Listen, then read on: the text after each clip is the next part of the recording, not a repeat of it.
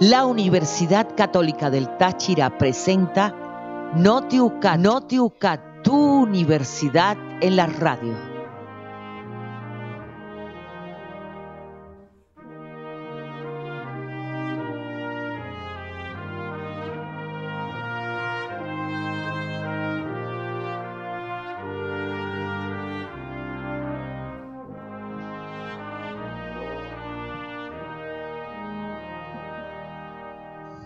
Bienvenidos a este primer programa de NotiUCAT, tu universidad en la radio.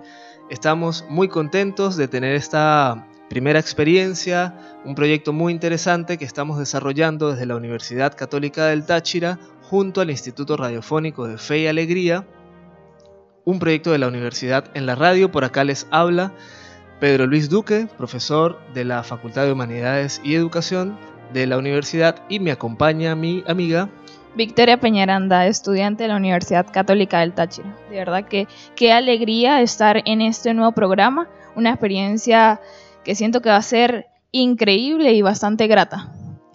Sí, hemos, eh, tenemos cerca de, dos meses, quizás tres meses trabajando, reuniéndonos, escuchando distintas voces de compañeros, tanto de la, del Instituto Radiofónico de Fe y Alegría como de la UCAT, quienes pues, nos han orientado, ¿sí? porque pues, tenemos la, la buena noticia de que está funcionando una radio acá en la universidad, en la sede de Loma del Tejar, tenemos ya instalada todo lo que es la plataforma tecnológica y técnica para que, para que esta radio pueda funcionar y pues queremos tener un programa propio de la UCAT. En algún momento hace años recuerdo, esto quizás Victoria no, no lo sabe, en algún, hace unos años eh, la persona encargada de las comunicaciones de la UCAT tenía un programa a través de un grupo radial muy conocido acá en la ciudad, eh, no recuerdo el nombre, creo que era mm, Viva la U, algo así, no recuerdo el nombre. No lo había eh, escuchado ella realizaba los programas, era una, una, edición creo que semanal o cada 15 días. Ese fue, yo lo escuché, estaba yo recién empezando a trabajar acá en la universidad y estaba esa experiencia. Bueno, entonces bueno, ahora tenemos la oportunidad también de darle continuidad a ese proyecto con otro, otro estilo, otra cara. Sí, retomar como ese proyecto que se abandonó en algún momento y pues qué increíble pues ahora estar aquí con tu compañía, lograr este gran proyecto y pues llevar al Táchira esta nueva proyecto. Es de verdad bastante increíble. Notiucat con Victoria Peñaranda y Pedro Luis Duque.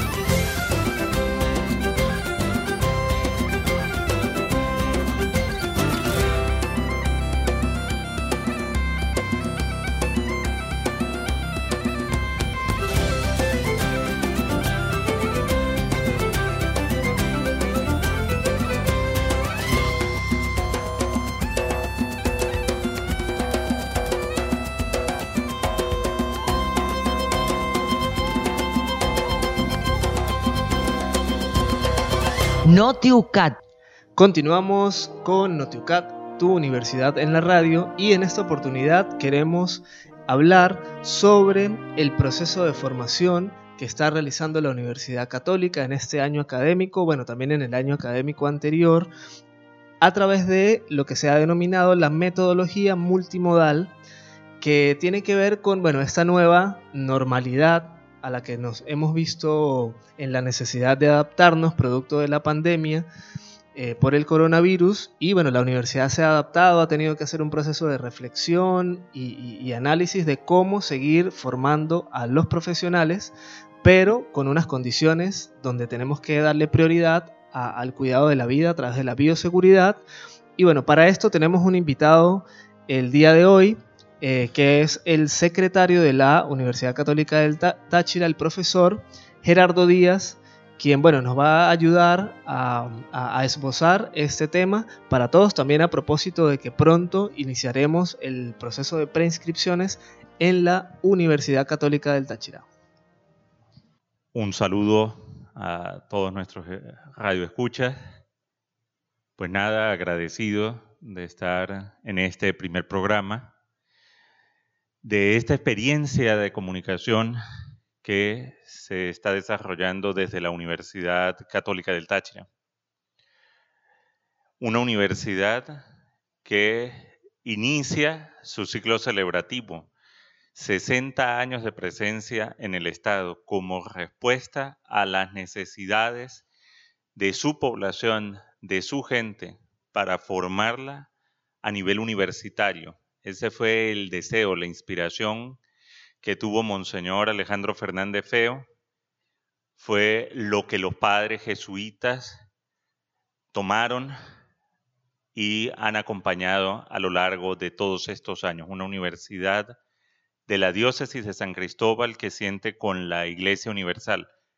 Y nada, es la oportunidad también de poner de largo alguna ideas sobre lo que está haciendo la universidad en este momento, informaciones, y yo aspiro que este espacio que se mantendrá en el tiempo pues sea de mucho provecho para el conocimiento, el reconocimiento de la universidad como parte de esta sociedad tachirense. Y bueno, pues bien dispuesto a escuchar esta conversación, a sostener esta conversación a partir de ahora. Ok, profe Gerardo, pues con todo esto de la pandemia y pues todo lo que se ha llevado a cabo, quiero pues preguntarle cómo ha sido el desarrollo, pues el proceso eh, a lo largo de estos últimos meses em, con la educación multimodal. La multimodalidad ha sido realmente un, un desafío en toda regla porque nosotros veníamos trabajando con educación presencial. Ciertamente muchos profesores habían en su momento para sus cátedras dispuestos a actividades de corte virtual, pero las circunstancias impusieron, eh, producto de esta pandemia de COVID-19, que debiera desarrollarse una nueva forma de relacionamiento entre los miembros de la comunidad universitaria, el cuerpo docente y sus estudiantes. Y miren, la experiencia ha sido de verdad muy buena, porque todos hemos crecido como comunidad. Los estudiantes que en su momento las herramientas virtuales eran estrictamente para distraerse, era un ejercicio en buena parte lúdico, no exclusivamente, pero en buena parte, ahora han encontrado en la virtualidad el desarrollo de sus competencias profesionales. Para los profesores también ha sido una oportunidad de aprendizaje en dos planos, en el uso mismo de la herramienta y luego la interacción con los estudiantes. Hemos tenido que movernos en plataformas virtuales, hemos tenido que también hacer frente a un contexto que a veces no resulta muy amigable por el tema de servicios públicos, mm, electricidad, internet, pero aún así hemos logrado vivir una experiencia, insisto, de crecimiento y ha sido también una oportunidad para demostrar que efectivamente desde los distintos espacios podemos generar conocimientos, podemos seguir en la búsqueda de la verdad, podemos aprovechar todo lo que tiene que ver con estas herramientas virtuales en el crecimiento de la sociedad a la que nos encontramos llamados a servir constantemente. Entonces, por supuesto, con cuestiones mejorables, como todo proyecto humano, perfectible, pero siento que en general el balance eh, resulta positivo. Los contenidos se han cumplido, las interacciones se han dado, la formación se ha, se ha conseguido y es de verdad un, un punto que pudiéramos decir muy importante, un hito muy importante en el desarrollo de la Universidad Católica del Táchira. Nosotros como universidad con responsabilidad social no hemos dejado esas obligaciones en el camino, sino que hemos encontrado la forma de seguir adelante, de cumplirla. Ok, sí, bueno, una de, pues, las ventajas con esto es que pues quería también como que preguntarle, porque pues me ha pasado con muchos de mis compañeros una persona puede estudiar en la UCAT desde otro estado dentro de Venezuela e incluso desde fuera del país. Muy bien, em, es una pregunta que es muy significativa. La universidad, su régimen de estudios son los estudios presenciales.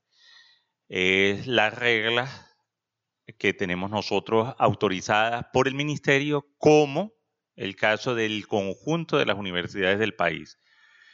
En este momento estamos trabajando en em, ambientes virtuales gracias a la multimodalidad derivada del contexto pandémico.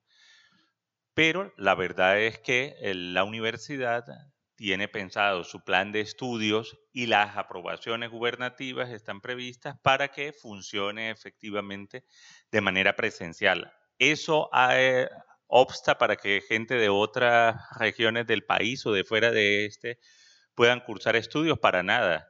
Ahora mismo que preguntas eso, yo puedo recordar el caso de compañeros que venían del estado Lara, venían de Barquisimeto, gente del Alto Apure, gente de Barina, gente del Zulia, gente del norte de Santander, gente de Arauca, por citar los espacios más próximos. Yo tuve un alumno en ciencias políticas que él venía, vino exclusivamente a estudiar a esta universidad desde el estado de Nueva Esparta. Entonces, la oportunidad se encuentra. Ahora, repito, en este momento, producto de la situación que se ha vivido, pues estamos en régimen multimodal. Y la verdad es que el ministerio ha decidido comenzar el estudio de una serie de regulaciones para poder autorizar en su momento actividades virtuales ya en situaciones ordinarias. Entonces, en eso se está trabajando también para el conjunto de las universidades de Venezuela, nosotros los primeros interesados y que estamos ocupados en esa actividad.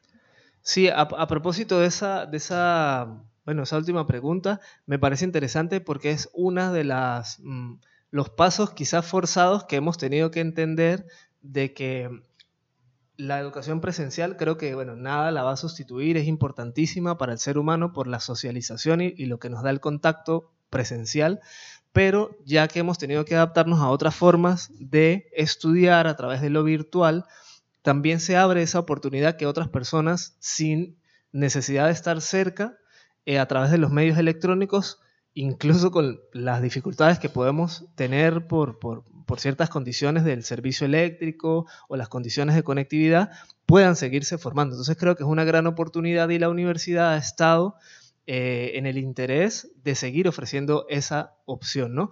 Y ahora, con respecto a esto, ya que estamos iniciando el proceso de preinscripciones para el próximo año académico, pues me gustaría que le comentara a toda la, la comunidad que nos escucha dónde pueden informarse sobre el proceso de prescripciones, ¿sí? cualquier detalle, si va a ser presencial, es decir, si la gente va a tener que acercarse a la universidad a prescribirse, si va a ser totalmente virtual y a través de, qué mm, eh, sitios pues puede informarse para seguirle la pista a las prescripciones en la UCAT. Muy bien, mm, el proceso de prescripciones en la universidad, tal como lo señalas, estamos en vísperas de iniciarlo durante el mes de junio las personas podrán tener acceso a información sobre este proceso en nuestra página web www.ucat.edu.be. Allí va a estar toda la información disponible. Lo que está pensado es que el proceso se cumpla enteramente virtual. Las instrucciones, los protocolos que deben seguirse, los documentos que deben adjuntarse, que además son muy sencillos en este proceso de prescripción, todas estas indicaciones estarán en la página. Igual si alguien gusta acercarse a la universidad, pues con mucho gusto en el departamento de secretaría les podremos atender y suministrarle la información sobre las distintas carreras y demás que en este momento se ofertan. Así, a modo grosso, yo puedo decir que en la Facultad de Ciencias Jurídicas y Políticas se oferta la carrera de Derecho, la licenciatura en Ciencias Políticas, mención Política Internacional o Administración y Gestión Pública, la carrera de técnico superior universitario en ciencias penales y criminalística. En el caso de la Facultad de Ciencias Económicas y Sociales, tenemos contaduría pública, tenemos la licenciatura, la licenciatura en administración en varias menciones. Está gerencia de empresas, está recursos humanos, está mercadeo, que se encuentra en un auge muy importante. La gente en el último tiempo ha optado mucho por este tipo de carreras porque les permite una flexibilidad pero bueno, las carreras históricas, las carreras troncales que permiten el sostenimiento de la sociedad, pues también disponemos de ella. En el caso de la Escuela de Educación, estamos trabajando con biología y química, con ciencias sociales, física y matemática, informática e informática y matemática. Castellano y literatura también. Ese es como el cuerpo de carreras que tenemos nosotros disponibles a nivel de pregrado y que van a quedar ofertadas ahora a partir de este proceso de preinscripciones, que como les digo será enteramente virtual. Eh, debo mm, citar que recién hace unos días eh, en el Colegio Cristo Rey nos invitaron, tuvimos una participación en su feria universitaria precisamente para mostrarle a sus estudiantes que eh, pueden participar, cuáles son las opciones para el estudio en el nivel superior.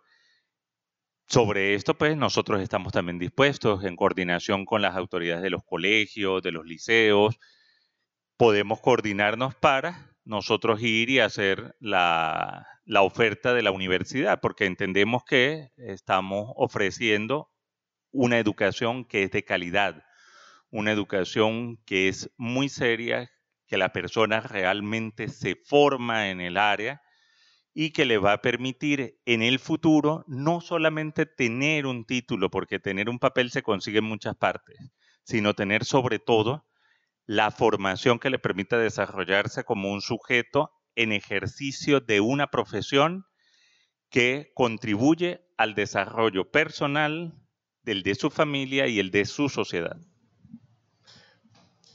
Muy bien, bueno, tenemos entonces esa pues, toda la información disponible.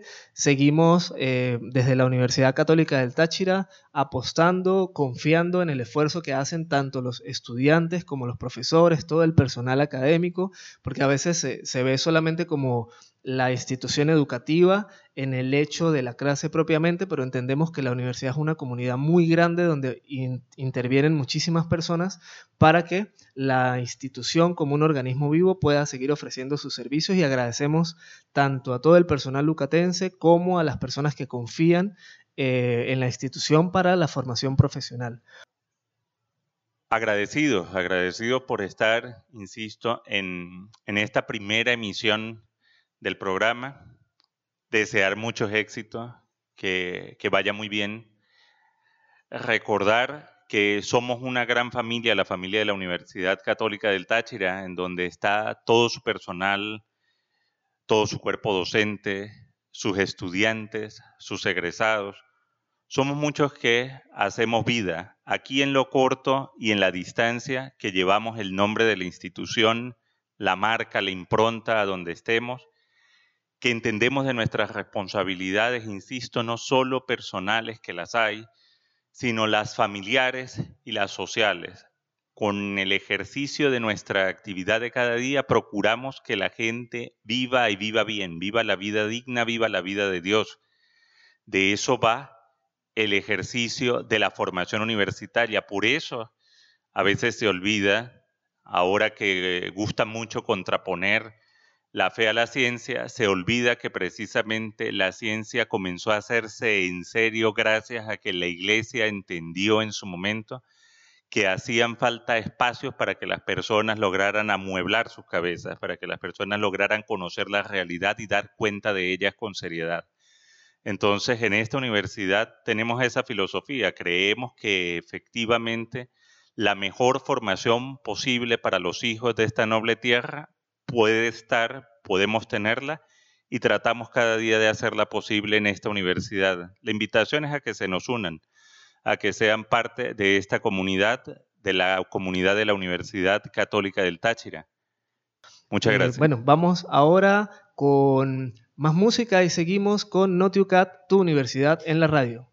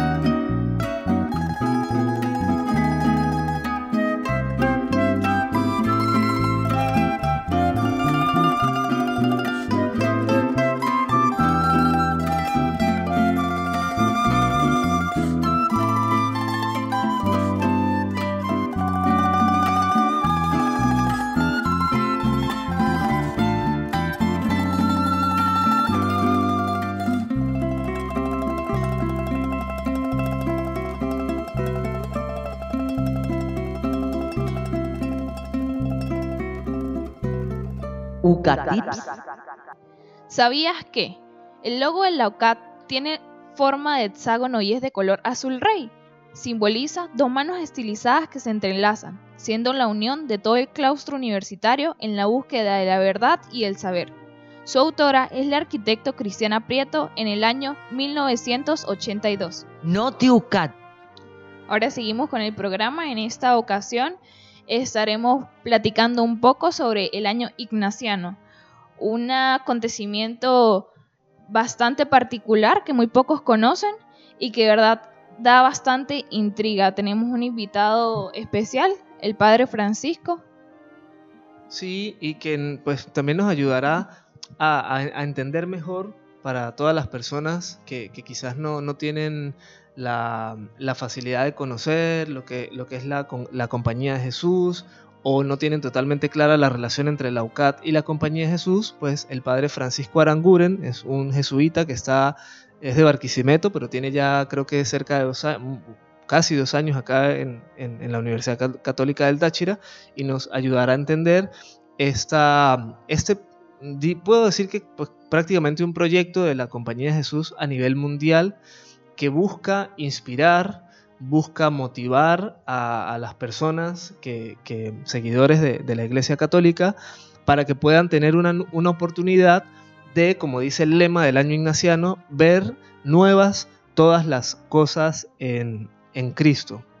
Entonces, no sé si Victoria quieres hacerle la primera pregunta al padre Francisco, quien eh, por razones eh, académicas ahorita pues estamos en, exámenes en la universidad, no nos pudo acompañar de manera presencial, pero va a compartirnos también unos, su experiencia a través de unos audios. Entonces, pues mi compañera Victoria le va a, preguntar un poco eh, sobre el año ignaciano.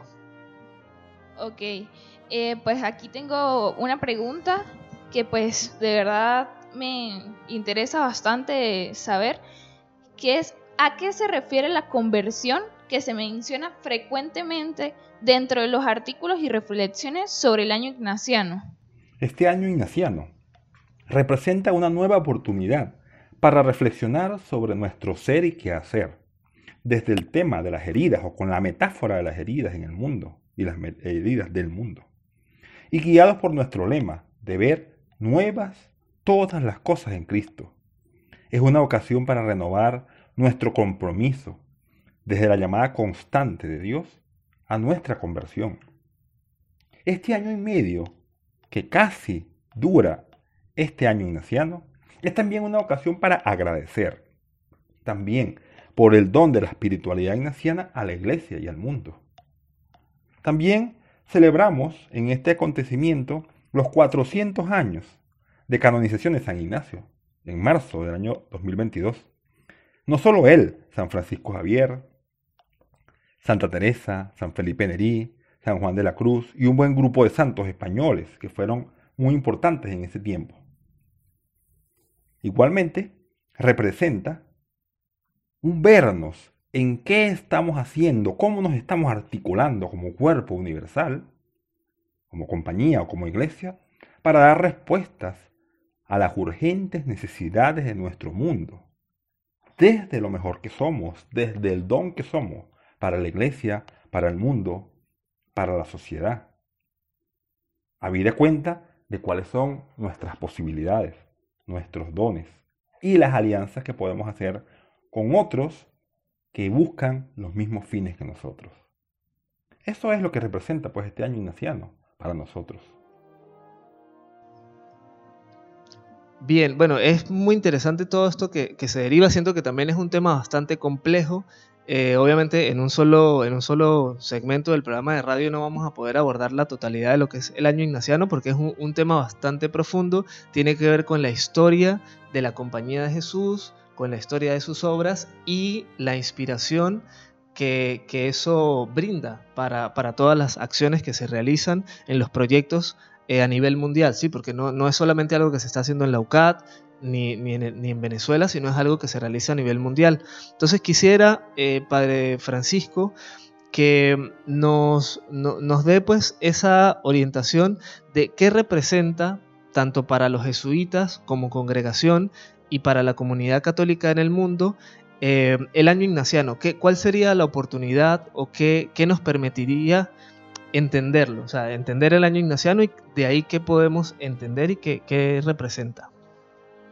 La conversión de Ignacio, que es lo que celebramos en el año ignaciano, ocurrió hace 500 años. ¿Qué es una conversión? Es un cambio de mirada. Allí, en 20 de mayo de 1521, comenzó ese proceso que le llevaría a cambiar la espada por un cuaderno de apuntes, en, la que, en donde apuntaba todas las experiencias espirituales que voy viviendo.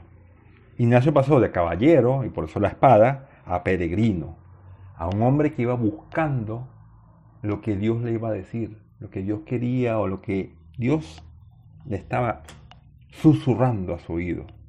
Entonces él se convirtió en peregrino, que el peregrino va en camino buscando lo que Dios le quiera decir. Ignacio pues se convierte a Dios, cambia sus valores, se apasiona por Cristo y da la vida por Él. De modo que sus deseos de honrar a una mujer, de honor, de prestigio, pasan a ser vividos desde la fe. Entonces esa pregunta que él se hacía, que quería hacer como Madís de Gaula y todos estos personajes quijotescos, ahora comienzan a ser Francisco de Asís, Domingo de Guzmán. Si ellos hicieron esto, yo también lo puedo hacer. Si ellos hicieron esto, yo también lo puedo hacer. Entonces, la conversión es esa mirada que se lleva con esa bombarda que le parte las piernas, en la que comienza a ver las cosas distintas y lo que va a terminar, pues, con un proceso de convertirse en santo, de crear, de fundar la compañía de Jesús junto con otro grupo de personas. De modo que convertirse en Ignacio es eso, y por eso se escribirán muchas cosas sobre esto, pero especialmente sobre cómo podemos vivirlo hoy día. Y de qué tenemos que convertirnos hoy día. Ok, sí, además de que pues aquí en la universidad se estuvo haciendo el inicio del año ignaciano el 20 de mayo, una misa con celebración a la apertura oficial del año eh, y bueno, más adelante estaremos hablando de las demás fechas y los eventos internacionales que se van haciendo en este año. Sí, también porque eh, lo interesante del año ignaciano, precisamente por ser un año completo, también eh, es que se van a hacer otras actividades de distinto índole, tanto desde la Universidad Católica como desde otras instituciones de la Compañía de Jesús a nivel mundial, que son las que bueno, van a dar fe de cómo eh, el año ignaciano inspira a las personas dentro de la comunidad, ¿no? Y Victoria, hay una, eh, como me pareció interesante de las cosas que, que, leí, que estuve investigando a propósito del año ignaciano, es que hay una metáfora muy linda a propósito de, de que esta fecha está inspirada en un accidente, ¿no? En un, momento difícil. Generalmente celebramos las cosas eh, maravillosas, pero estamos orientándonos en este caso en, una herida, o lo que, yo, lo que se llama la herida que tuvo San Ignacio de Loyola al recibir una bala de cañón, porque San Ignacio de Loyola, antes de, ser San Ignacio de Loyola, era un, un guerrero, era un soldado prácticamente y estuvo en batallas. Él recibió una bala en una pierna y eso, esa herida fue lo que eh, marcó el antes y el después de su proceso de, bueno, de reflexión y de profundizar en una cosa muy compleja que fue lo que lo llevó a, luego entregarse al camino de, de, la, conversión y, la vida religiosa, ¿no? Entonces, eh, es una de las, de las metáforas más interesantes porque creo que tenemos muchas heridas siempre, o sea, no solo a nivel físico, sino también las cosas que nos pasan, que nos hacen reflexionar y cambiar. Entonces, eh, me parece de las cosas más interesantes a propósito de, de esta invitación del año ignaciano. Sí, de verdad que es bastante impresionante y pues el hecho de que una herida nos cause la conversión y nos haga saber y entender que pues poner a Cristo en el centro cada vez, una y otra vez, así como lo repiten, este, y el hecho de pues hacer que Cristo sea el centro y nos haga la conversión y que de verdad nosotros queramos convertirnos es impresionante. Entonces, seguimos. vamos con un tema musical que hemos preparado para ustedes en Notiucat, tu universidad en la radio.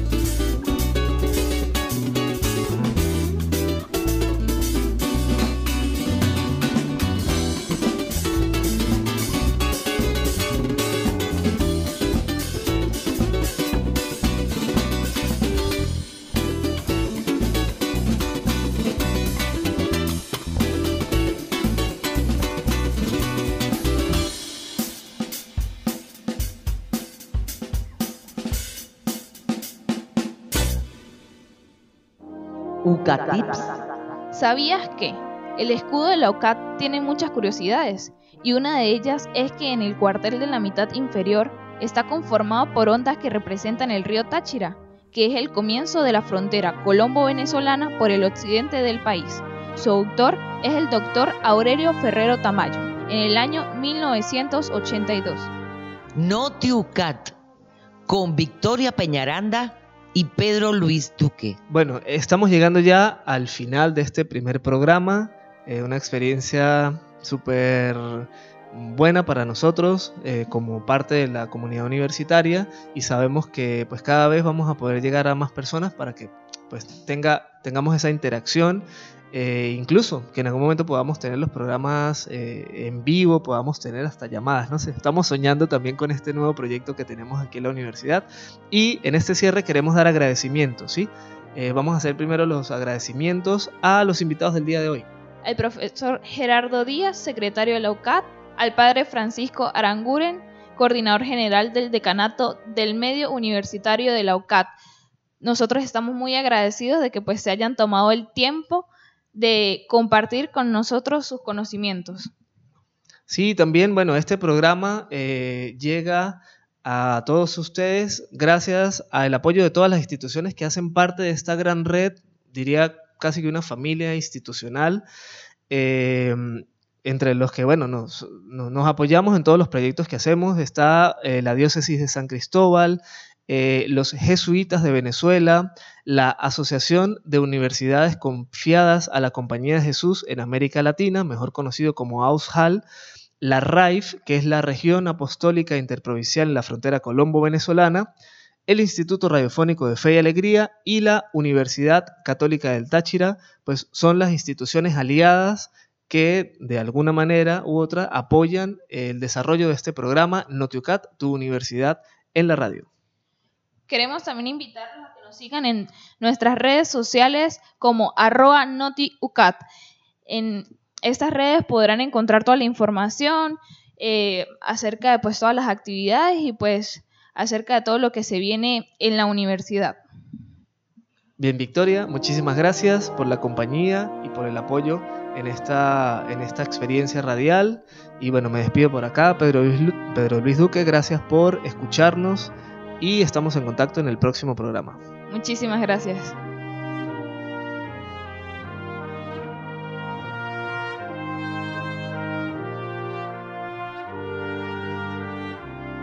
La Universidad Católica del Táchira presentó Notiucat, tu universidad en la radio.